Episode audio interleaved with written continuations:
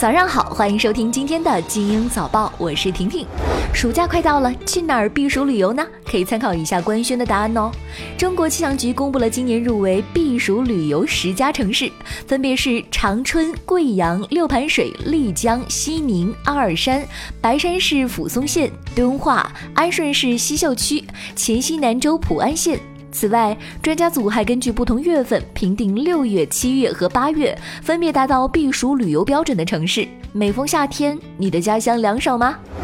中国控烟协会发布二零一八年度热播国产影视剧烟草镜头监测结果，受大部分人欢迎的电影《我不是药神》《邪不压正》等纷纷中枪，获得脏烟灰缸奖。其实这个奖是一种贬义了。控烟协会还呼吁主管部门和行业协会，对于有过多烟草镜头的影视剧作品，取消其参与评优活动的资格。因为吸烟镜头严重削弱了人对烟草危害的认知，对青少年尝试吸烟还有诱导作用。这个建议你支持吗？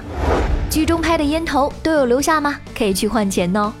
在山东济宁建成区，六月二十一号起，凡在户外公共场合主动捡拾烟头的市民，均可获得奖励，按捡拾烟头的重量发放奖金，按整斤兑换，一公斤烟头兑换奖金六十元，每人每周可兑换一次。话题犬只乘电梯应戴嘴套，昨天在微博上引发了热烈讨论。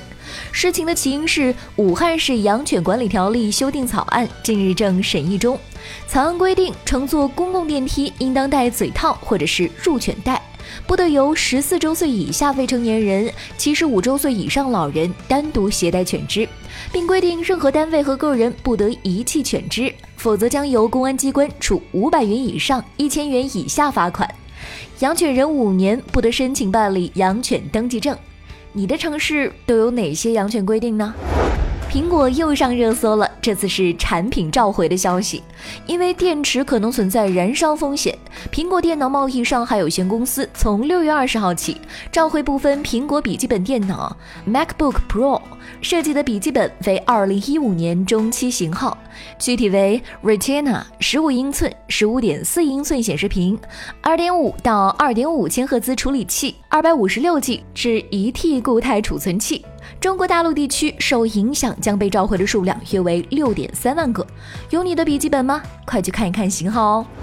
又一次，美国一政府系统被黑了。十七号，美国佛罗里达州里维拉比奇市议会一致投票通过，决定支付六十万美元赎金，约合人民币四百一十一万，以换取黑客恢复电脑记录。五月二十八号，该市一政府员工不小心点击邮件中的恶意链接，黑客借机侵入政府计算机系统，并加密了市政府大量文件。斯坦福大学心理学博士埃玛塞帕拉在近日出版的新书《休息时就应该远离工作》中提到，快乐才能成功，不是鸡汤，而休息是心情愉悦的一个要素。他把人从马不停蹄做事的焦虑和紧迫感中解放出来。